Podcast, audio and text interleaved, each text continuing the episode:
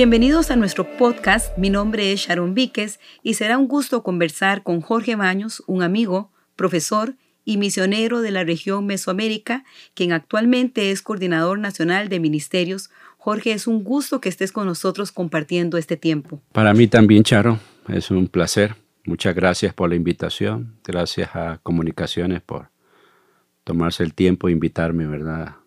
Gracias más bien por, por sacar de su tiempo, que sabemos que a veces no es fácil con tanta responsabilidad separar un tiempo, pero realmente estamos muy agradecidos por porque lo haya hecho así. Y hoy queremos conversar sobre Jorge, sobre Jorge, no el misionero. Queremos hablar de, de, Jorge, la persona, ¿verdad? Que, que llegó a este cargo pero que tiene toda una historia de vida que sabemos va a ser de mucha edificación para las personas que nos escuchan. Cuéntenos un poquito sobre su infancia, su lugar de nacimiento, sus padres. Hablemos un poquito de esa etapa de su vida. Ok. Este, soy del Salvador. Nací en un pueblo llamado Zaragoza, del departamento de la Libertad. ¿sí? Esa es la, el área o zona occidente del país. ¿sí? Es más hacia el Pacífico Nací en un hogar como cualquiera, sencillo, humilde. Mi padre, un chofer de, autobuses. Recuerdo que en mi infancia siempre decía yo quería, quería ser chofer de, de autobuses por, por ver a mi papá, ¿verdad? Mi mamá era una costurera. ¿sí? En cuanto a religión, creo que como cualquier otro también, católicos, nada más de nombre porque recuerdo que mi mamá, más que todo, mi papá casi no pasaba en casa por, por, su trabajo, nos exigía solo para Semana Santa ir a la iglesia. Entonces iba el miércoles de ceniza y la Semana Santa propiamente, ¿verdad? Ya con eso uno contento, mi mamá y todo eso, ¿verdad? Feliz. Esa fue mi, mi, mi bueno, mi historia de, de pequeño, ¿sí? Un hogar sencillo, un hogar humilde somos seis hermanos, sí. Algo interesante. ¿Mm? ¿El mayor? Yo soy el quinto. Soy el penúltimo, sí. Somos cuatro varones, dos mujeres. Yo soy el cuarto de los varones. Soy el último y el penúltimo de los seis. Mm. Este, nuestra historia es muy interesante por la misma sencillez en la que nosotros vivimos. Cuatro de mis hermanos decidieron irse para Estados Unidos muy jóvenes muy jóvenes. Que es una realidad de Es una realidad que hasta el día de hoy, bueno, hoy se ve más latente, ¿verdad? Pero en aquel entonces estoy hablando de casi 40 años atrás, porque yo tengo, tengo hermanos en Estados Unidos que tienen casi 40 años de vivir allá. Les nacieron sus hijos, les han nacido sus nietos y ya no retornaron al país. ¿sí? De los seis hermanos soy el único que nunca se fue a Estados Unidos a vivir. Y que sin embargo tampoco se quedó en el Salvador. Exactamente. Yo siempre, de las cosas que uno se pregunta, Señor, ¿por qué yo no me fui? ¿Sí? no, más bien en vez de agarrar para el norte, agarré hacia el sur, ¿verdad? Para Costa Rica. Estoy hablando también de la situación económica de nuestro hogar, pero también la situación política.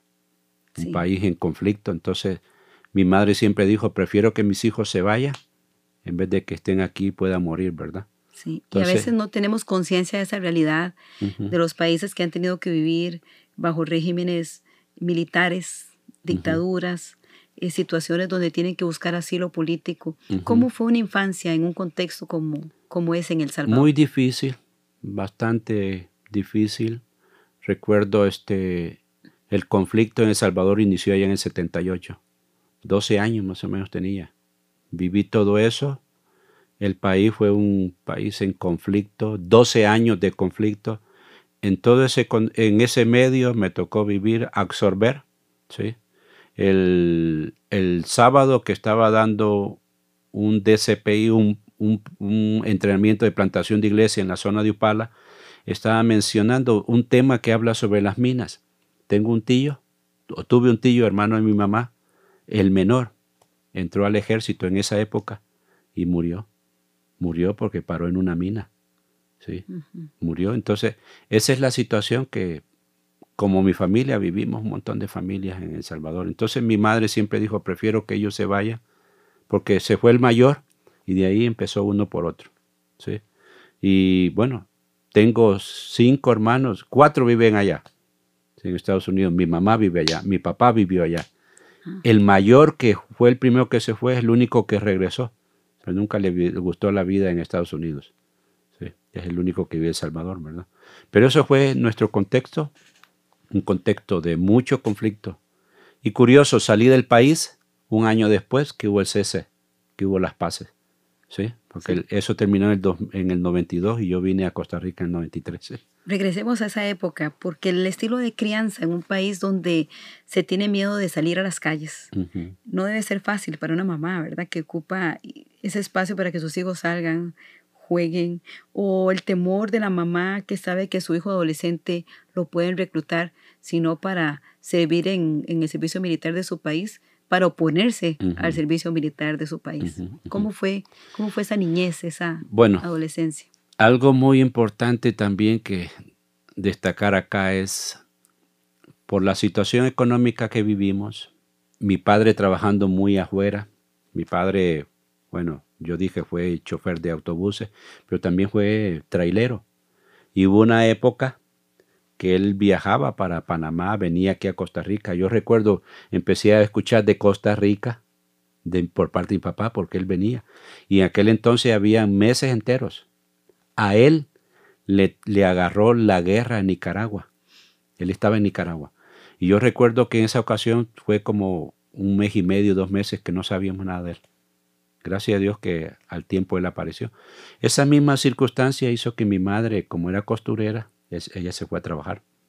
sí, se fue a trabajar y los mayores cuidaron a los menores. Esa fue nuestra infancia, que los mayores cuidaban a los... Yo recuerdo, mi madre iba, se iba a las 5 de la mañana y regresaba a las 7 de la noche, de lunes a sábado. Entonces solo el domingo estaba ahí con nosotros. Y en las noches, bueno, si estaba despierto la podía ver cuando llegaba, ¿verdad? No la veía cuando se iba. Entonces, esa fue nuestra infancia. Ella nunca se percató como nosotros íbamos, por la, circunstancia que le ella le tocó trabajar.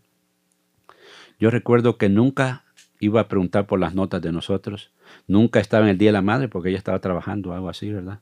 Hoy en estos tiempos ya es feriado, pero en aquel entonces no, no había. Entonces, vivíamos, yo siempre he dicho, la misericordia de Dios alcanzó a mi familia porque que estemos aquí donde estamos es por la gracia de Dios, ¿verdad? sí. Y esa realidad que hoy la conocemos y la vemos y los psicólogos dicen cómo la ausencia de los padres afecta a los hijos, pues la vivimos muchos de nosotros que tuvimos padres que tuvieron que salir a trabajar y a veces en otros, en, hasta en otras provincias y todo. ¿Cómo afecta eso el desarrollo socioemocional y académico de Jorge? Hoy me veo desde, la, desde el otro lado de la pared. Hoy me veo como padre. Y algo que, tal vez marcó mi vida es tratar de estar el mayor tiempo que mi hija me, me requiere, ¿verdad? Aunque a veces hoy en la actualidad por el ministerio, a veces no está todo el día, no todos los días, pero siempre tratar de estar ahí en los momentos, ¿sí? en graduaciones, eh, celebraciones de ella y todo eso. Eh, yo creo que siempre no sé, la soberanía de Dios es grande porque también yo me convertí a los 15 años, en una etapa bien difícil. Mis hermanos mayores fueron viciosos, agarraron el vicio del licor y de la droga. ¿sí? Y creció más esto cuando se fueron para Estados Unidos, porque mi hermano mayor se fue como de 22 años. Mis otros hermanos, hay un hermano que se fue de 16 años, no tenía ni cédula. Y ellos fueron totalmente a perderse a Estados Unidos. Una vida perdida. Y yo siempre he dicho, posiblemente, si yo no me hubiera convertido, quizás ese hubiera sido mi rumbo. Mm. Claro, Dios ha, ha trabajado mucho tal vez en uno porque no veo secuelas, ¿sí? Porque fui un chico que me crié sin ver a mis padres ahí, casi en casa todos los días, ¿verdad? O sea, en el día. Tuve una infancia pobre, una escolaridad, pues bueno, llegué hasta la secundaria e, en mi pueblo, hasta la secundaria, aunque quise ir a la universidad y hacer estudios seculares no pude por la misma situación económica. Sí, yo más de una vez lo he dicho, nunca vi a mi padre con nosotros un mes entero por su mismo oficio. Nunca lo miramos en casa. Pasaba más afuera que, que adentro, ¿verdad? Pero eso yo siempre lo, lo revertí. Y al ser cristiano, pues tratar de hacer lo, lo contrario. Hoy veo y miro hacia atrás y, y más bien doy gracias a Dios. Doy gracias a Dios en la familia que nací, la forma que fui desarrollado. Tal vez mi madre no era una cristiana evangélica en ese momento, pero creo que nos sentó buenas bases. Sí, porque uno va al Salvador y uno ve mucha gente perdida, mucha gente, muchos jóvenes, muchos jóvenes. Hoy el asunto de las pandillas, las famosas maras. Pero digo, mi madre nos inculcó mucho. Y aunque mis hermanos fueron con vicios y todos tuvieron vicios, nunca fueron malos hijos. Siempre trataron bien a mi madre y todo, siempre nos llevamos muy bien. No fueron, bueno, ladrones o algo. Simplemente era el vicio ese, ¿verdad? Que sí les marcó mucho. Y creo que mis hermanos mayores sí tal vez fue a, a raíz de eso, porque ellos más de alguna vez externaron, se metieron a los vicios por la misma situación de ver el hogar, ¿verdad? Sí. Cosa que a mí, como yo soy de los últimos, nada más lo vi en ellos, pero no, no en mí, ¿verdad?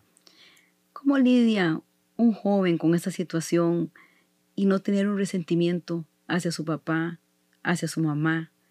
¿O cómo sana un corazón si realmente se da un resentimiento contra papá y mamá porque no están presentes en la vida? Yo creo, y lo he dicho, ¿verdad? Solo el Espíritu Santo puede trabajar en uno. ¿sí? Llegué joven, por, como lo he mencionado, llegué joven al cristianismo. Tal vez si yo hubiera llegado más tarde, tal vez hubiera llegado con mucho resentimiento, mucho dolor, eh, mucha pena en mi corazón, ¿verdad? Pero como empezaba a vivir, ¿sí? Entonces tal vez no, no tanto. Sí lo he visto en mis hermanos. Mi hermano mayor, él se convirtió hace dos años, se convirtió al Señor. Y ha conocido el Evangelio desde hace más de 30 años. Mm. Pero yo digo que fue la persona que más resintió. Él hizo solo primaria, no pudo seguir, aunque siempre mi madre nos dijo, los profesores de él siempre dijeron que era un chico, Mario se llama el mayor, es un chico excepcional, brillante, pero por la situación económica él no, no pudo continuar. Y yo creo que eso a él sí lo marcó, a mis otros hermanos también, creo que los marcó.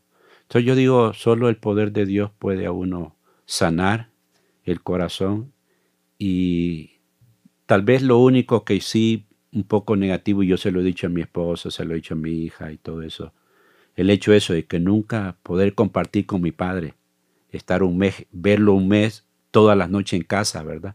Para compartir, no, fue muy poco. Y él murió, bueno, murió, mi padre murió hace 24 años. Sí. Eh, antes de eso, sus últimos 10 años de vida él los vivió en Estados Unidos. Entonces, yo recuerdo, él tenía como 17 años cuando él se fue.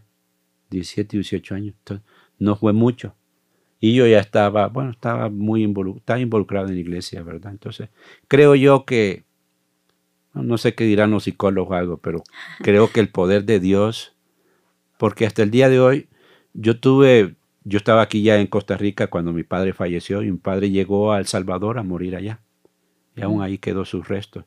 Yo, yo viajé y no guardé nada, más bien yo di gracias a Dios porque pude estar ahí, pude darle testimonio a mi padre, eh, ser de ejemplo para él. ¿sí? Yo creo siempre nos llevamos bien, no, no he guardado nada. ¿sí? Siempre vi a mi padre pues eh, con el respeto. Alguien dijo, aunque no haya sido un gran modelo, pero es mi padre. ¿sí? Entonces eso yo siempre guardé respeto y todo eso y el cariño porque sí me dolió cuando, cuando él falleció, pues me dolió y fue eso tal vez lo que yo he lamentado, el no haber disfrutado, el haber estado más tiempo con él, ¿verdad? Que es lo que hoy sí trato de hacer con mi hija.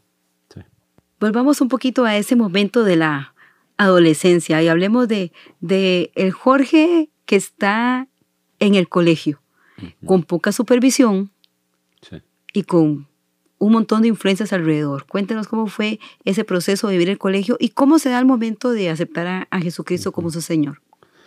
Estudié la secundaria en un colegio católico, salesiano. Es interesante, dirigido por sacerdotes. Eh, yo me convertí a los 15 años. Sí. No tenía ningún problema, no tenía ninguna situación. He visto muchos casos de gente que llega llorando, que queda, llega quebrada, llega, bueno, yo no tenía nada. O sea, yo recuerdo que cuando hicieron el llamado, pues yo dije, bueno, yo quiero recibir al Señor, ¿verdad? Sí sentí, sentí en mi corazón que hay algo que, que me tocó y me dijo, este es el momento. Pero, perdón, ¿dónde? ¿En el colegio? Eh, estando en colegio. Estando en colegio, colegio, visitabas una iglesia. Exactamente. Mi madre se había convertido al Señor dos años antes. Entonces, cuando mi madre se convierte, eh, empiezo a escuchar del Evangelio por el testimonio de ella y porque ella también me hablaba y el pastor de ella también me, evangelizaba. Aún yo recuerdo, mi mamá se convirtió en la Asamblea de Dios y sin haberme yo convertido, yo asistí como a dos campamentos, porque el pastor me invitaba y entonces yo iba, como un adolescente, yo iba a los campamentos, disfruté mucho esos campamentos, pero yo no era cristiano. Pero como era hijo de mi madre y todo eso, y mi madre rápido comenzó a ser líder en esa iglesia. Entonces por ella es que yo empecé. Pero siempre yo he dicho, yo doy gracias a Dios porque si hubo alguien de influencia que Dios utilizó para que yo llegara al Evangelio es mi madre. Porque fue por ella primera vez que yo empecé a escuchar el Evangelio, ¿verdad? Entonces, ya en colegio, eh, yo decidí entregarme al Señor y yo recuerdo varias disputas que tuve con los sacerdotes. ¿sí? porque los sacerdotes me insinuaban que porque yo no entraba a ser sacerdote, porque siempre vieron ese testimonio. Un colegio católico que de unas 600 personas. Nunca me di cuenta si había otro evangélico, pero yo sí, yo di testimonio. Y yo conversaba con los sacerdotes y hablamos de la palabra. Y siempre ellos me decían, bueno, ¿por qué tú no te haces salesiano con nosotros y todo eso? Te invitamos. Sí, ellos tenían el centro en Guatemala. Pero decía, no, yo soy evangélico y yo voy defiendo y yo voy a estar acá, ¿verdad? Gracias a Dios nunca me bajaron las notas ni nada. Más bien hice buenas amistades y creo yo que algo aprendí porque ahí Dios me abrió los ojos, poder encontrar sacerdotes con una espiritualidad tremenda que no he visto en evangélicos. Sí, wow, verlos en la mañanita, en tiempo de, de sus devocionales, el testimonio, o sea, una vida que tal vez podían estar haciendo otra cosa, pero estaban ahí de, voluntarios. Por años estuvieron ahí de voluntarios y recuerdo algunos de ellos, eh, poca ropa tal vez, pero no les importaba. Y eran buenos catedráticos, buenos profesores, pero... Y eso a mí me impactó, el testimonio de algunos de ellos, ¿verdad? Sí. Y aún eso me abrió un poco la, mente. Eh, recuerdo bastantes veces que, que nos sentamos a leer la Biblia ¿sí? Eh, ellos ponían su punto de vista, yo ponía mi punto de vista, ¿verdad? Y, y eso me, me, ayudó a mí desde esa época a poder debatir en forma sana mi fe y, y, no temer porque casi todo el colegio sabía que yo era, yo era el único, yo era evangélico. Sí. Y eso que está diciendo es muy importante y pienso en, en la cantidad de colegios, no solamente en el caso de los salesianos, que sabemos que están por toda América Latina, sino cualquier otro colegio de trasfondo religioso, tal vez católico, pero que sabemos que son colegios de mucha calidad, a veces colegios que son semiprivados, o sea, muy accesibles para una familia de clase media, pero entonces el papá evangélico dice, uy, no, pero ¿cómo voy a meter a mi hijo en un colegio católico? A pesar de que puede salir de ahí con una formación técnico vocacional. ¿Qué consejo le damos a esos padres? Yo creo que, bueno, en aquel entonces lo, mi situación fue por porque me gustaban las carreras que había ahí, porque sí era un técnico vocacional, ¿verdad? Me gustaban las carreras que había ahí, no había en otros lugares, pero creo que mis padres nunca, eh, estoy hablando hace más de casi 30 y algo de años, no había tanto esa situación de el temor de los padres, ¿verdad? De si lo pongo aquí o no lo pongo. Yo creo que lo mío fue por necesidad ¿sí? porque me gustaba esa carrera. Yo estudié un técnico en agricultura, me gustaba eso. Aún nunca yo les contaba a mis padres los, los, debates que a veces yo tenía con ellos o las pláticas que yo tenía con ellos, nunca. Sí. yo me refiero porque hay padres que dicen, no lo voy a poner ahí porque es católico y va y se confunde. Y se pierde la oportunidad de un buen colegio. Yo creo que más bien esa educación me marcó mucho a mí. Me marcó mi identidad como evangélico, ¿sí? Porque pude defender mi fe. Pude decirle a ellos, yo soy evangélico, ¿sí? Y por eso no hago esto, porque creo que no es un colegio muy abierto a muchas actividades, a actividades que no nos parecen a nosotros. Pero yo siempre dije, no, no, no voy a participar porque yo soy evangélico, ¿sí? Y yo tengo un punto de vista y todo eso. y gracias a Dios logré que muchos de esos sacerdotes me respetaran. Mi decisión, no era la decisión de mis padres, era mi decisión. Claro, yo sé, estoy hablando de 30 y algo de años atrás. Hoy son otros contextos, son otros tiempos. Pero yo creo que si yo logré defender mi fe, ¿sí? mis creencias, creo que hoy en día también un joven puede. Aunque los tiempos han cambiado, pero algo que siempre he dicho, no importa que los tiempos cambien, que los contextos sean diferentes, pero el Dios que estaba allá es el mismo Dios que está aquí. Mm. Entonces puede ayudarme.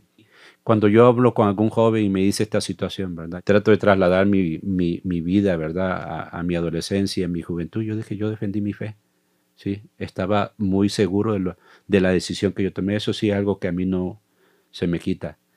Hay dos, dos cosas, creo que hace poco yo estaba enseñándolas o, o predicándola. Hay dos cosas, dos experiencias que yo a mí me marcaron cuando yo me convertí y cuando yo me bauticé. Son dos cosas que a mí nadie, esas experiencias nadie me las quita. Y esos tal vez han logrado en mí marcarme, ¿verdad? Sí. Y decir que, bueno, yo soy esto, no soy aquello, no soy yo, soy esto. Mm. Entonces, vuelvo y, y, recalco esto. En un colegio de 600, 700 personas, nunca supe terminé y nunca supe si había otro evangélico, porque nadie vino a mí y me dijo, pero sí mis compañeros sí sabían que yo era evangélico. Los sacerdotes sabían que yo, el director sabía que yo era evangélico. ¿sí? Entonces yo dije, eso a mí me ayudó y me ha venido marcando en, mi vida. Y lógico, vine al seminario y mucho más, ¿verdad? Por la preparación y todo. Pero antes, que yo no tenía tantas bases, mi fe me mantuvo, ¿verdad? Entonces yo digo que la seguridad que nosotros tenemos que tener como cristiano, ¿sí? Los padres, la seguridad en los hijos, los hijos tienen que tener la seguridad, ¿verdad? De la fe que ellos tienen. Al final de todo, las circunstancias que vivamos, que son diferentes hoy en día, tenemos que afrontarlas, ¿verdad? Y yo creo que siempre nuestra fe es probada. Así es. Si habláramos de las influencias más significativas para el desarrollo de esta, esta parte de su vida, su niñez y adolescencia, ¿cuáles serían esas influencias? En primer lugar, mi mamá. Ella llegó hasta segundo grado y aprendió un oficio que nadie le enseñó porque aprendió costura. Y mi madre aún trabajó en, fábricas de costura fina, profesional, y ella nadie le enseñó. Y ella me dice, yo creo que se fue segundo grado. Sus hermanos son iletrados, porque ella es del campo. Solo ella fue la única de como seis o siete hermanos. Pero yo creo la influencia de ella. Primero, siempre trató de aconsejarme siempre trató de cuidarme y de guiarme. Pues mi, mi, mi juventud también fue, fui muy amante de muchas cosas, al deporte. Siempre he dicho, a veces yo me escapaba, ir a jugar, siempre vengo de una familia por parte de mi papá muy futbolística. Mi papá fue, le gustó el fútbol, mis tíos, le gustó, mis hermanos y mi familia ha sido de, muy de, de, mucho renombre en mi pueblo por eso, por el deporte. Entonces yo recuerdo convertido y tenía esa, Y yo a veces recuerdo que mi mamá casi me mandaba a reconciliar. Cada vez que yo venía de jugar me mandaba porque para ella era algo. Ella creo yo influyó mucho. Influyó mucho ese, el cuidado de cuidar mi fe y mi testimonio, ¿verdad? Pastores, cuando yo me convertí en mi primer pastor, sí, también fue de mucha influencia. Aún yo estudié en el primer seminario en El Salvador por influencia de ese pastor. Cuando yo tenía 17 años, algo así, saliendo del colegio, ese pastor me dijo, Jorge, vaya a un seminario porque Dios lo va a llamar. Siendo un chico de 17 años pensando más bien en una carrera universitaria o pensando en otra cosa, menos en ser pastor o menos en prepararme. Pero curioso, como dos años después, como 19 años, yo accedí a un seminario por esa influencia. Y ese hombre fue de mucha influencia en mi vida, su testimonio, su forma de predicar, siempre, sí, añoré eso, ¿verdad? Me gustaba cómo él enseñaba, cómo predicaba. Sí, un hombre muy preparado. Entonces, creo que él fue de, influencia también en mi vida. Y tal vez algunos hermanos de la iglesia, amigos. Sí. Siempre traté de que mis amigos de mayor influencia fueran los de la iglesia, no los de, los de afuera. Tuve muchos míos afuera, porque siempre en mi barrio siempre mantuve amigos, que hasta el día de hoy los tengo. Pero traté de siempre, mi mayor influencia fuera en la iglesia. Vamos a jugar, ¿sí? Vamos a jugar un ratito.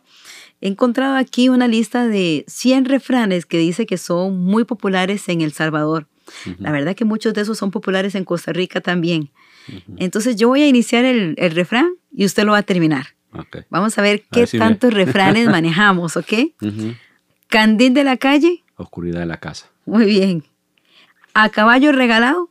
No se le haya colmillo o algo así. Así, ah, muy bien. A quien madruga. Dios le ayuda. Sí, ese es fácil, ¿verdad? Ese es universal. Cuando el río suena. Es piedras trae. Exacto. Vamos a ver. Camarón que se duerme. Se lo lleva a la corriente. ¿Y ojos que no ven? Corazón que no siente. ¿De tal palo? Da la estilla. Muy bien. Muy bien. Bueno, vamos a hacer otra dinámica, ¿verdad? Y vamos a hacer un, un recorrido por algunas palabras. Es así. Yo digo la palabra y usted me tiene que decir lo primero que se le viene a la mente de esa palabra. ¿Listo? Familia. Lo más sagrado. Iglesia. La casa de Dios. Comida. Eh, un arroz con pollo. Muy tico. Muy tico, sí. Felicidad. La alegría que Dios nos puede dar a cada uno de nosotros. Perdón.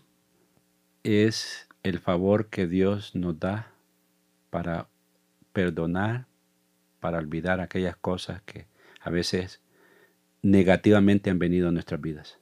Jesús. Mi Salvador. Qué lindo. Muy bien. Bueno, una dinámica más, ¿sí? Vamos a hablar de algunos momentos en su vida que le generaron diferentes emociones. Yo voy a decir la emoción y usted nos va a llevar a ese momento que le generó esa emoción, ¿de acuerdo? Decepción. Decepción tal vez el testimonio de algunas personas.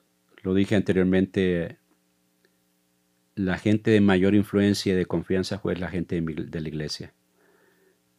Cosas que conté, cosas que pedí consejos, cosas que creí en las personas que iban a guardarlo o que no iban a pensar de lo que... ¿sí? Y fue tristeza, decepciones que me llevé muchas veces de algunos cristianos que me, me decepcionaron por su testimonio o por cosas que dijeron. Tragedia. Tragedia. Mm, bueno, tal vez la muerte de mi padre. Murió joven. Papá tenía, ¿qué? 59 años. Sí. Murió producto de una operación, corazón abierto. No resistió y teníamos la expectativa que él iba a sobrevivir, ¿verdad? No lo hizo. Para mí es una, una tragedia. Sí. Alegría. Haber encontrado a Jesús. Y de Jesús, de, ese encuentro con Jesús para acá, mi vida fue una vida este, de 160 grados. Tal vez si no hubiera tenido a Cristo no, no, no fuera lo que soy. No sé dónde estuviera, no sé si estuviera vivo, conociendo la circunstancia en la cual vive hoy mi país y que muchos cientos de jóvenes están metidos en pandillas perdidos, no sé a dónde estuviera yo. Y por último, el momento ridículo. Momentos ridículos. No encuentro. Estoy tratando de darle vuelta. ¿No? Bueno, si se acuerda, vuelve. Se detiene y volvemos ahí para dejar esa pregunta abierta ahí. Bueno, Jorge, vamos a hablar un poquito ahora de esa etapa de la vida adulta, ¿verdad? Donde ya no estamos bajo la guianza tal vez de nuestros familiares, ese cuidado, ya somos mayores de edad. Viene el gran desafío, ¿a qué me voy a dedicar? ¿Con quién me voy a casar? Y a mí me, llamó mucho la atención que nos comentaste que no más saliendo del colegio, pues básicamente ya optaste por el seminario. ¿Había en algún momento alguna inclinación de otro tipo de profesión en el corazón de Jorge? Ah, sí, varias. De adolescente está, quise ser ingeniero, me gustó. Pero cuando escuché la cantidad de matemáticas que hay que llevar, dije, no, no cuenten conmigo. Pero me gustó, esa carrera me gustó. Me gustó la ingeniería agronómica, pero por situaciones económicas no pude. Esas, esas dos carreras más que todo me, me interesaron. No pude. Ni había alguna facilidad de optar por una beca. No, no, no. no, Es bien difícil en El Salvador. En aquel entonces era muy, muy difícil. Y si lo había, no había, había un desconocimiento a quién acudir, a dónde ir, ¿verdad? sí, fui un estudiante de pueblo, entonces no, no tenía mucha orientación. En el pueblo sí había gente profesional, pero no eran muchos. ¿Y el proceso del seminario entonces se da como la alternativa que había o la alternativa que después sentiste en el corazón que era un llamado? La verdad que no, no inició como una alternativa. Inició tal vez por querer la curiosidad de querer conocer más de la Biblia. Aunque siempre estaba en mi mente aquella palabra del pastor, vaya al seminario, prepárese porque Dios lo va a llamar. Había curiosidad, estaba en mi mente esa palabra, pero era más porque quería conocer, pero no el hecho de querer ser pastor o, ostentar un ministerio. No. Más bien, yo creo que para mí el estudiar teología fue como ese anzuelo, porque entre más me metí, eh, Dios más me jaló. Yo estudié en El Salvador, creo que pasé dos o tres años estudiando allá, y yo tenía que trasladarme tenía que trasladarme a los centros. Aún a veces no tenía transporte para regresar y tenía que andar buscando dónde entre los amigos dónde quedarme de las iglesias, dónde quedarme a hospedar esa noche. Así fue mi estudio en El Salvador. Y fue así en esos estudios de aquel entonces, Ceneta, fue que yo empecé a escuchar del seminario de Costa Rica. Hubo un amigo mío que regresó él había trabajado conmigo en Ministerio de Compasión, se había venido para acá y cuando regresó, pues él me contó y todo eso, la historia. Y a partir de ahí, aquel gusanito de querer conocer algo más de sendas. Y algo interesante también, en los estudios gestos del diplomado, tuve tres profesores que me marcaron.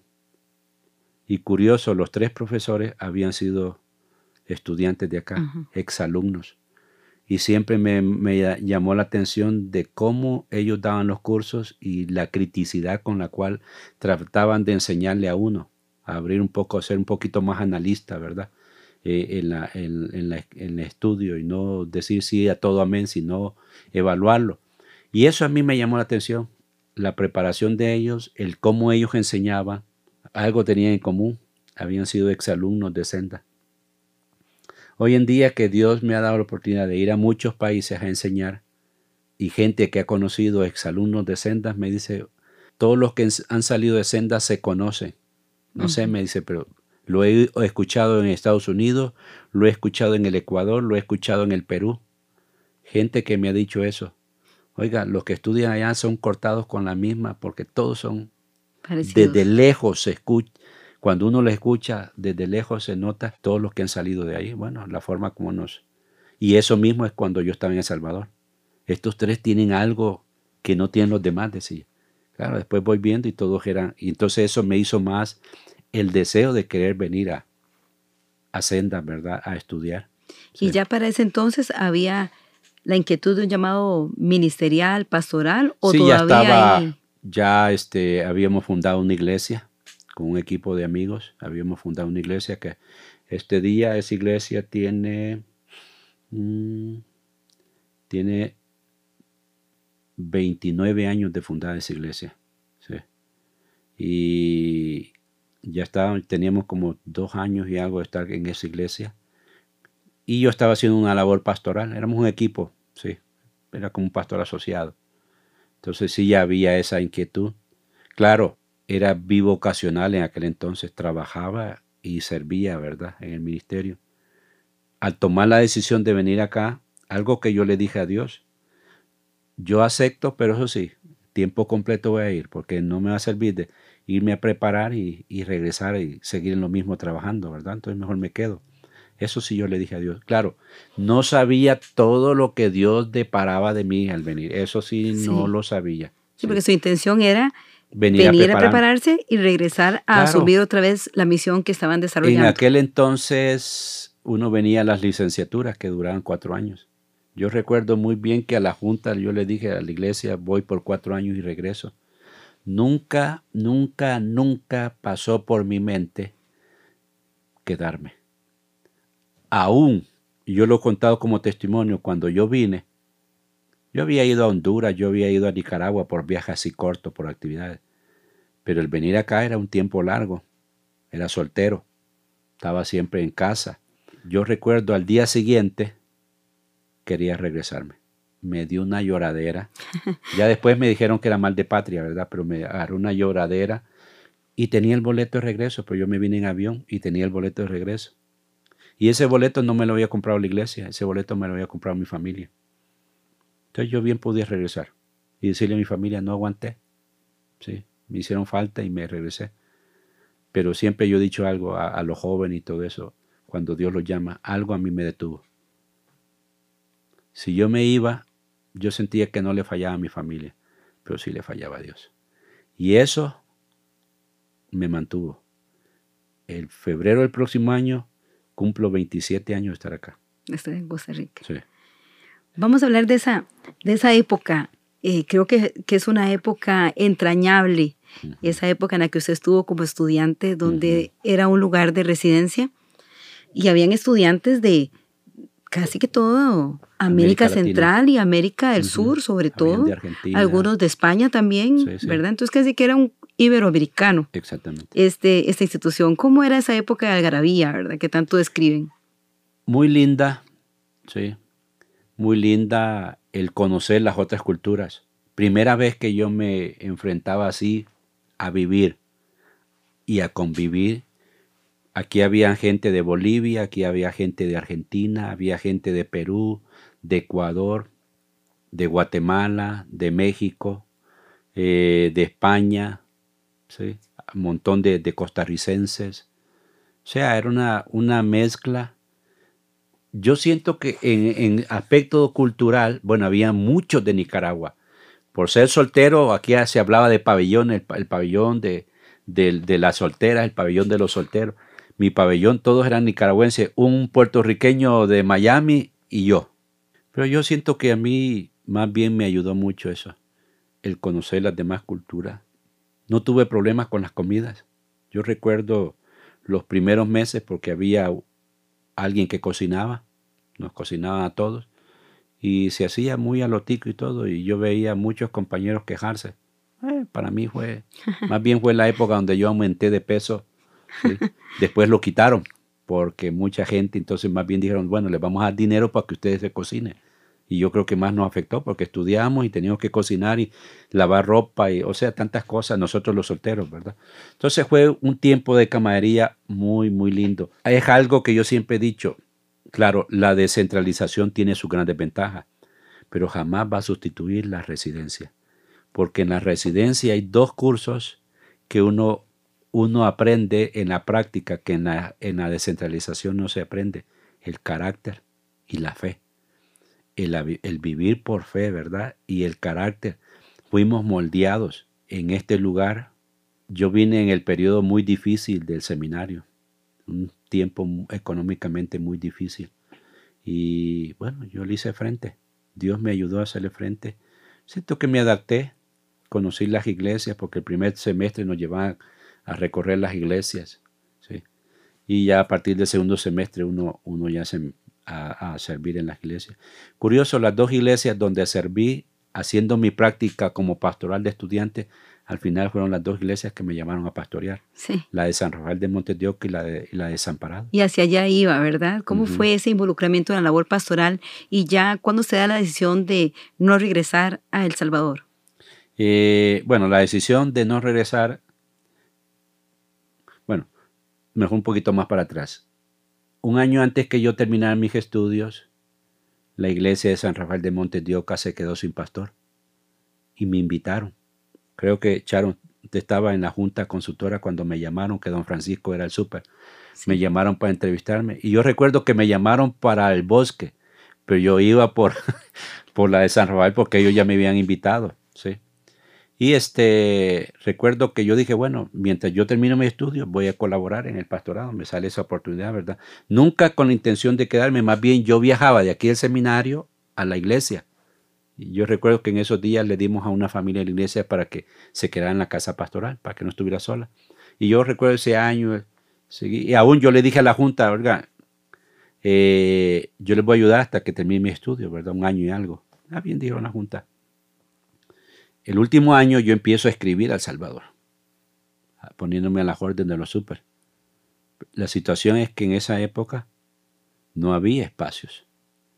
O sea, ningún súper me cerró las puertas, pero también me dijeron, te puedes venir porque es tu país, pero no hay iglesia, ¿verdad? Tienes que venir y esperar o venir y colaborar. Entonces fue ahí donde yo dije, cinco años había pasado aquí estudiando. dije, voy a regresar y hacer lo mismo que antes hacía. Qué chiste tuvo venirme a meter aquí a estudiar cinco años. Y yo recuerdo que esa vez lo externé a la Junta de, de, San Rafael de Montedoca. Tengo esta situación. Yo recuerdo, yo siempre siento que Dios me habló a través de esa Junta. Porque esa Junta me dijo, hermano, en ningún momento nosotros lo estamos echando a usted. Usted fue el que dijo que usted quería irse y que usted puede quedarse el tiempo que usted quiera. Y la verdad que Dios nos había bendecido. ¿sí? Yo siento que en esos años que pasé en San Rafael de Montedioca, Dios nos bendijo con los ministerios, bueno, la iglesia, la proyección de la iglesia en la comunidad. Y yo dije, es cierto, si no están las puertas allá abiertas, yo me voy a quedar acá. Cuando yo decido quedarme, fue cuando el seminario también me abre las puertas, cuando ellos se dan cuenta. Hermano Rubén me llama para una reunión, ¿verdad? Y me propuso, porque, porque no quería poder servir. Sí. Yo tenía como, ¿qué? Un par de meses de haber salido del seminario. Y es ahí donde yo siento que Dios me abrió las puertas. Y, tomé la decisión de quedarme. Y también creo que es el tiempo en que comienza a gestarse una historia de amor, ¿verdad? Eh, quiero ver, no, tres años después. ¿Tres años después? Sí, sí, porque eso fue, no, tres, cuatro años, porque yo, 96 comencé en, en, San Rafael de Monte de Oca. Y la relación de nosotros, principio del 2000. Muy bien, pues cuéntenos, cuéntenos un poquito de, su relación de noviazgo, ¿verdad? Y cómo se da esa relación de El Salvador hasta Panamá. Bueno, este, en el 98, porque es algo de historia, en el 98, hermano Rubén eh, se le da la iniciativa de hacer los famosos cursos intensivos. ¿En qué consistían los cursos intensivos? Eh, consistía en un mes de clases aquí interno. Recuerdo ese tiempo, maravilloso. Era el mes de enero, todo el mes de enero. Invitábamos a lo que era antiguo a Max Sur, Nicaragua, Costa Rica y Panamá. Y siempre de Nicaragua y de Panamá y aquí mismo venía cualquier cantidad de, gente y se internaba. ¿sí? Un mes recibiendo clases. Fue ahí en, ver, sí, en, en el 98 yo conozco a Ana. Sí. sí. Conozco a Ana, fui profesor de ella. Siempre le he contado, siempre le he contado aún en nuestras giras misioneras, que por lo general siempre se da la historia de que son compañeros. En nuestra historia no, yo fui profesor de ella. Entonces, jocosamente yo les digo a la iglesia que yo le propuse a, Ana matrimonio. O se casaba conmigo o yo la reprobaba. Ah, Entonces yo le digo a las iglesias, ¿verdad? Vean, ustedes saben cuál fue la respuesta de ella. Entonces fue ahí que nos conocimos, pero fue nada más conocernos, ¿verdad? Fue en el 2000, inicios del 2000, en el, en el tiempo intensivo del 2000, que nos enamoramos y, decidimos. Yo ya era una persona mayor, recuerdo que tenía 33 años, yo soy un par de años mayor que ella, pero ya éramos adultos. Ya Ana había terminado su carrera. Yo, bueno, era profesor acá en seminario. Entonces, nuestro noviazgo fue corto, no duró mucho, porque yo sentí que era esa la persona. Ana, lo mismo. Entonces, no nos costó decidirnos y decir nos vamos a casar. ¿sí? No fue un, por eso digo, no fue un noviazgo largo, fue corto y decidimos. ¿Qué hice? Bueno, ir a hablar con los padres de ella. Y los padres tampoco se, se opusieron a algo. Y creo que fue natural eso, ¿verdad?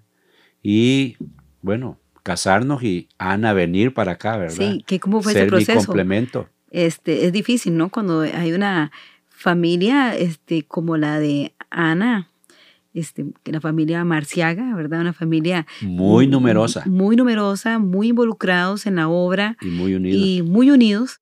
Y entonces se traen Anita para Costa Rica. ¿Cómo fue ese este, proceso? fue bastante complicado, ¿cómo podría decirlo? El pensamiento del padre, el papá nunca, nunca se opuso. Nos sentamos, conversamos, dijimos fechas y él estuvo de acuerdo. Pero en lo interno, Ana siempre me ha dicho, él no te dijo nada, pero en lo interno, el miedo de él era, mi hija se va. Y yo era un perfecto desconocido, porque no era de allá, ¿sí? no me conocía. pero aún en medio de todo eso, él aceptó, él vino. Tristemente, a los tres meses y algo de casado, el papá falleció. Falleció así trágicamente, ¿verdad? El fallecimiento de él, inesperado. Y Ana siempre me ha dicho, ese fue el, tal vez lo, lo de él. Ellos son seis hermanos, son ocho hermanos, y Ana es la que más tiempo permaneció. Porque, en la casa. Sí, ella es la segunda de, de los ocho. Su hermana mayor ya estaba casada, la que le seguía ella estaba casada. La otra, el, el, otro hermano, el cuarto hermano, ya estaba casado. La quinta estaba por casarse y Ana había permanecido cerca. Entonces eso como que fue lo de él, pero aunque él nunca se opuso. Él vino, él vino a entregar, porque aquí fue la boda, aquí en Costa Rica, él vino a entregarla. Y como que eso también alivió algo, porque Ana me dijo eso le ayudó a él conocer, conocer dónde tú, dónde yo estaba, el contexto y todo. Y como estaba aquí metido en el seminario y todo eso y pastoreando, entonces como que eso le dio mayor tranquilidad. Y tristemente a los tres meses y algo él falleció, ¿verdad? Sí, fue muy poco. Lo que yo compartí con él fue unas dos o tres veces que yo viajaba, ya casado fuimos como unas dos veces, ¿verdad? Para Ana fue bien difícil porque es un familión grande cuando se reúnen y son muy unidos todos ellos.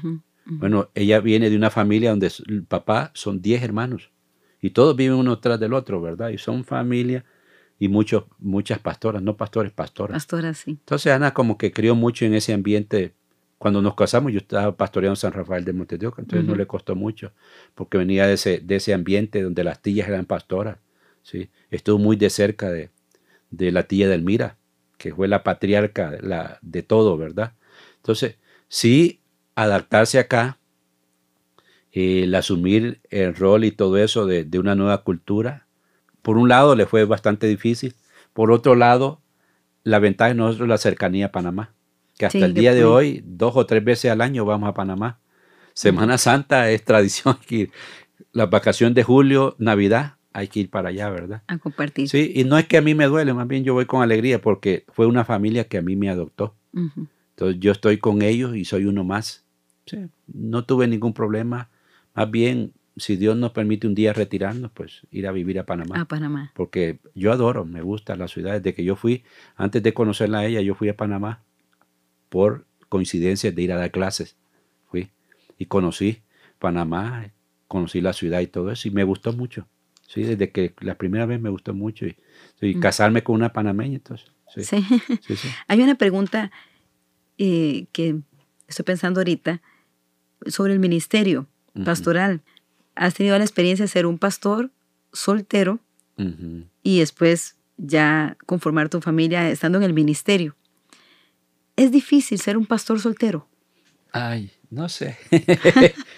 no sé porque, o sea, yo hice el ministerio, no tuve ningún conflicto. Gracias a Dios estoy en una denominación que no tiene ningún problema, sea soltero, soltera, o casado, viudo. ¿sí? Gracias a Dios nuestra iglesia da esa apertura. ¿sí? Entonces... ¿Y la congregación? La congregación, la congregación sí. La congregación sí tuvo eh, celo, porque yo recuerdo, siendo soltero, la reunión de junta en San Rafael de Montes de Oca eran los domingos después del culto. ¿Y cuál era la reunión? Bueno, las hermanas cocinaban, sentábamos y comíamos, comiendo así. Eso eran todos los meses. ¿Y a dónde eran las reuniones? En la casa pastoral. Yo no tenía ningún conflicto. Cuando me caso, yo le digo a la Junta, hermanos de la Junta, iba a ser en el templo, las reuniones, y ellos ya, o sea, yo vi, nunca reprocharon, porque nunca fue gente muy sencilla y muy cariñosa, pero se, sentí el celo máxime que Ana venía de afuera, no era alguien que yo me casé con alguien de la congregación. que hubiera sido diferente, pero venía alguien de afuera. La quisieron porque sí, yo veo que la quisieron y todo eso, pasamos buen tiempo, aunque de ahí No duramos ni medio año. De ahí pasamos a Desamparado. A Desamparado. Y no es que nosotros quisimos irnos, fue que Desamparado nos invitó. Ellos tenían casi un año de estar sin pastor. Entonces nos invitaron y oramos. Tuvimos reunión con la Junta de Desamparado y bueno, aún a la Junta dijimos, no hay ninguna responsabilidad, oramos, vamos a orar y todo eso. Y, y de forma natural, la, la, iglesia de Desamparado votó a favor de nosotros. ¿sí?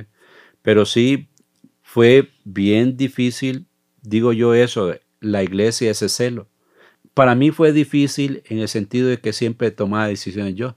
La palabra ya en, de ahí en adelante, después de casado, ya no era yo, sino nosotros. Exactamente. Y ese, eso a mí me costó los primeros años Aún todavía a veces yo digo, yo, ahora Dios no, tenemos una familia y todo eso. Entonces, el lenguaje, cambiar el lenguaje, el, el hacerle partícipe a ella y todo eso. Y gracias a Dios yo siento que nos hemos complementado.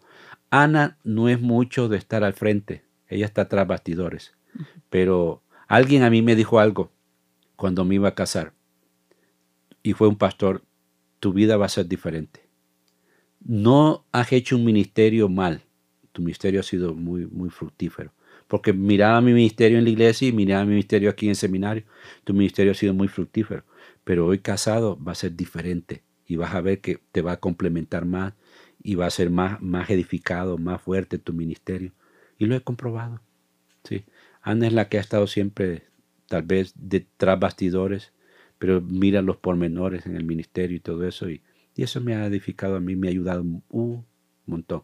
Ana no es mucho para, no le gusta predicar o dirigir o algo, estar al frente en el púlpito le cuesta, aunque ella se desenvuelve muy bien, pues la vez que yo le he visto, muy bien se desenvuelve, tiene muy bien buena palabra, pero no, no le gusta mucho, siempre le gusta estar detrás, pero siento que siempre hemos sido ese complemento. Soy yo el que estoy más dispuesto, más al frente, ¿verdad?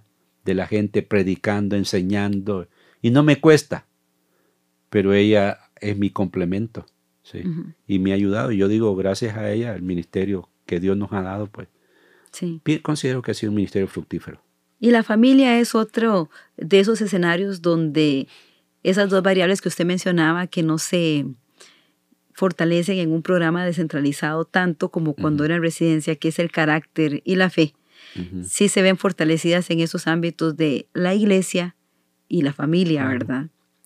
Y la fe, ¿verdad? Vamos a hablar del tema de la fe y, vamos a hablar de ahora de los hijos. Llega, llegó la hija, ¿verdad? Y sé que fue un tiempo donde la fe tuvo que ser muy ejercitada. Cuéntenos esa etapa de su vida. La etapa del alumbramiento. Sí, sí. Fue muy complicado. Estábamos en desamparados pastoreando. La ilusión de uno, ¿sí? La ilusión, en este sentido, la ilusión con Ana. Siempre hablábamos de dos, tres hijos. Siempre, de que nos casamos. Ella viene de familia grande. Bueno, yo también tengo familia, seis hermanos, ¿sí? Pero siempre hablamos de dos, tres. La etapa del embarazo de ella fue una etapa muy tranquila. No le dio achaque a ella ni a mí. Sí. Fue los nueve meses fue tranquilo. El problema fue cuando se, cuando nació Daniela. Daniela no pudo por parto natural. Y no es porque Ana no pudo, sino porque la autora dijo, jamás, jamás esta niña va a, va a bajar, porque estaba torcida, algo así, y dijo, bueno, aquí tiene que ser cesárea. Entonces, la cesárea provocó un, sangrado interno. Ana había pasado casi todo el día en, en labores de parto y entiendo porque después y aún hoy en día todavía los médicos cuando ven ese cuadro, ese historial de ella, siempre ellos dicen, el problema fue que el útero no se contrajo. ¿Sí? Cuando ya nació Daniela, que la sacaron, el útero no se volvió, a, sino se quedó ahí. Extendido. Ajá. Y es ahí donde los vasos capilares se rompen. Y Ana tuvo un sangrado. Claro, yo no lo sabía, porque yo estuve en la labor con Ana de querer que la niña naciera naturalmente, pero cuando la autora dijo no, no, no, fue que, ¿cómo se llama? Fue ya la labor de, de, sala de, de, operación y ahí sí ya no pudo entrar. Entonces yo esperé, la niña nació, aún me la enseñaron, ven a ver su gorda. Y lo que siempre me llama la atención es que, yo empecé a llamarle a Daniela. Y Daniela me conoció la voz, porque yo desde el vientre yo le llamaba. Y curioso porque hay algo histórico en todo esto. Antes de conocer el sexo de nuestra hija, nosotros sabíamos que era, niña.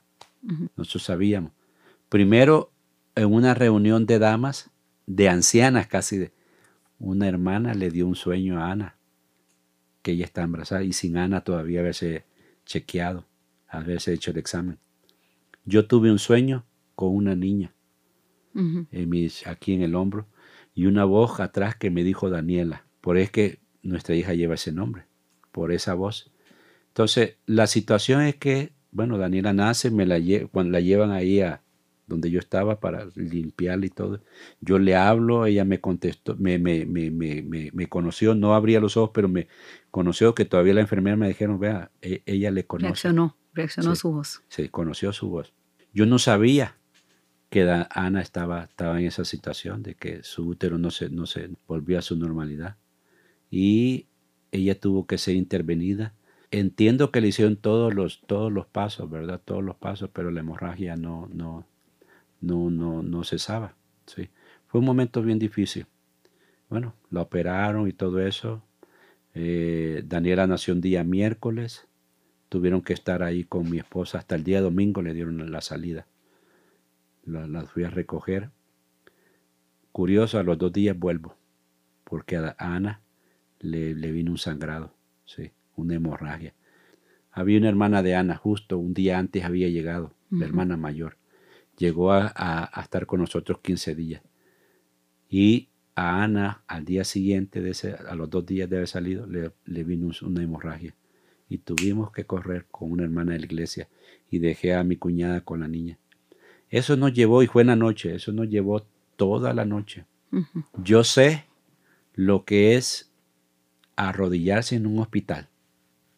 ¿Sí? Arrodillarse ahí en el pasillo, pasando gente, pasando médico y a uno no le importa. Arrodillada ahí con la hermana, porque como que el doctor, el doctor nos había llegado a decir, hermano, la situación está bien, no se le para el sangrado. Y si no le para el sangrado, tenemos que hacer otra, ¿verdad? Operación. Otra operación y, tengo miedo porque ella ha perdido mucha sangre. O sea, del de la hemorragia inicial había perdido mucha sangre. Sí. Tengo, tengo miedo que ella pueda aguantar.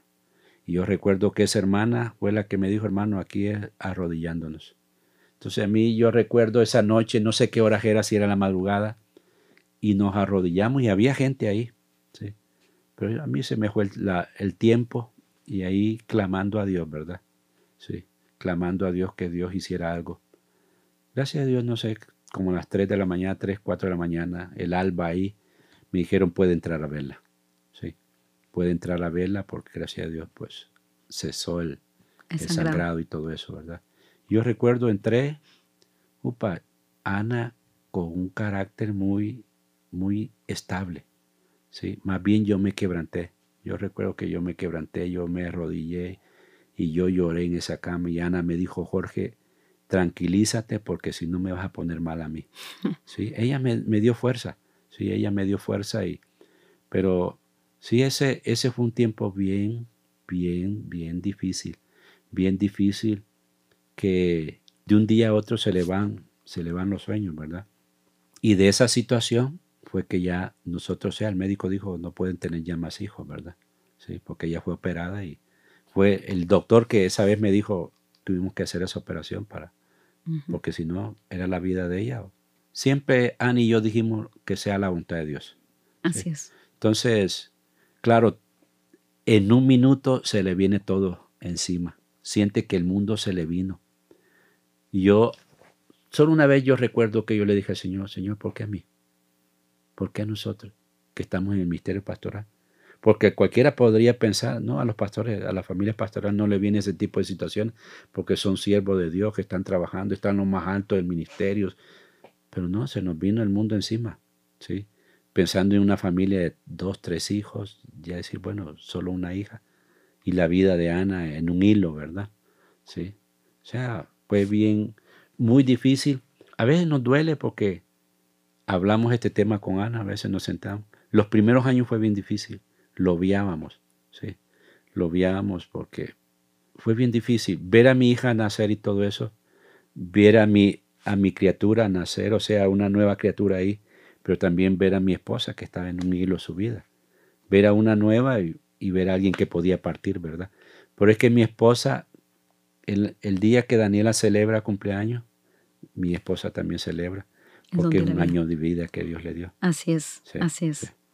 y, y es interesante esto que comenta porque a veces creemos que como somos cristianos no podemos atravesar esos momentos de, crisis en donde le decimos al Señor por qué. Es como que se nos ha enseñado que a Dios no se le pregunta por qué. Pero John Orberg, ¿verdad? Un escritor cristiano, él dice, a final de cuentas nos debatimos entre la fe y la duda.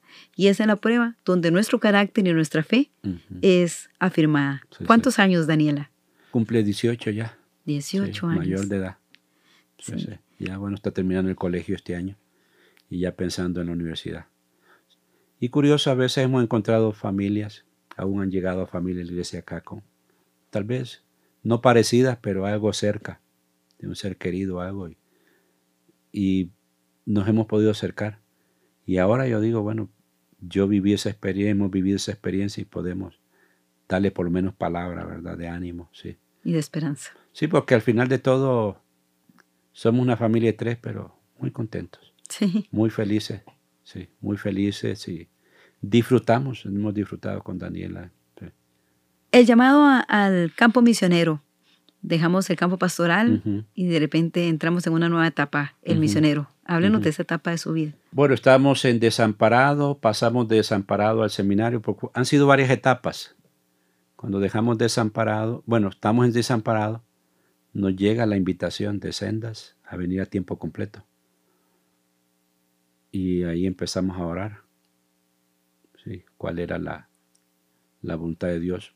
Curioso, en esos días yo tuve un, un profesor en un programa que estaba estudiando acá en seminario. Y ese profesor, no sé, dijo unas palabras que me inquietaron. Él decía, él hablaba de la trascendencia, de la influencia, y él decía, un pastor a lo sumo una segunda o hasta una tercera generación puede influenciar de una familia. El profesor Noyes, el profesor pasa, trasciende generaciones tras generaciones. Dice, no se sabe hasta dónde puede llegar la influencia. Yo creo que ahí, no sé si Dios me llamó, me habló. Y ahí oramos y todo eso y sentimos la inclinación de venir a tiempo completo al seminario estando a tiempo completo acá fue cuando viene la invitación al campo misionero, ¿verdad? ¿Por qué siempre servir al Señor? Claro, cuando yo dejé el pastorado, varios amigos me dijeron, uh, estás saliendo del ministerio.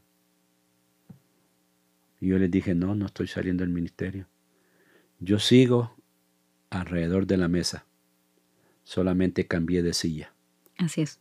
Entonces, porque hay muchos que tienen el concepto de que el único ministerio aprobado por Dios es el pastorado. Pero no, Dios nos ha dado bastante área donde podemos servir ministerialmente. Entonces yo hice ver a mucha gente, no, solo cambié de silla, pero yo sigo en la mesa sirviendo. Entonces, estando en la educación, hermano Rubén me, fue las primeras personas que me dijo, te voy a recomendar para que entres al campo misionero, ¿verdad? Y bueno, sí, me recomendó y todo eso. Y fuimos aceptados regionalmente, porque estoy hablando del 2006 que entramos al campo misionero, hace 13 años. En aquel entonces uno entraba primero como regional, todo era a través de la región, la ayuda que le daban y todo eso, ¿verdad? La cosa es que seguía haciendo lo mismo, estaba en sendas, misionero siempre educación, entonces yo no sentí. Aún en el 2013 fuimos invitados, fuimos evaluados por el RAC, la Junta Regional que nos evaluó para recomendarnos a la sede para pasar a ser misioneros globales. ¿Sí? La Junta de RAC nos evaluó y en aquel entonces era la transición entre la región del Caribe y MAC. Entonces, el doctor Sáenz tenía las dos juntas en ese año. Entonces era un grupo más de 20 personas.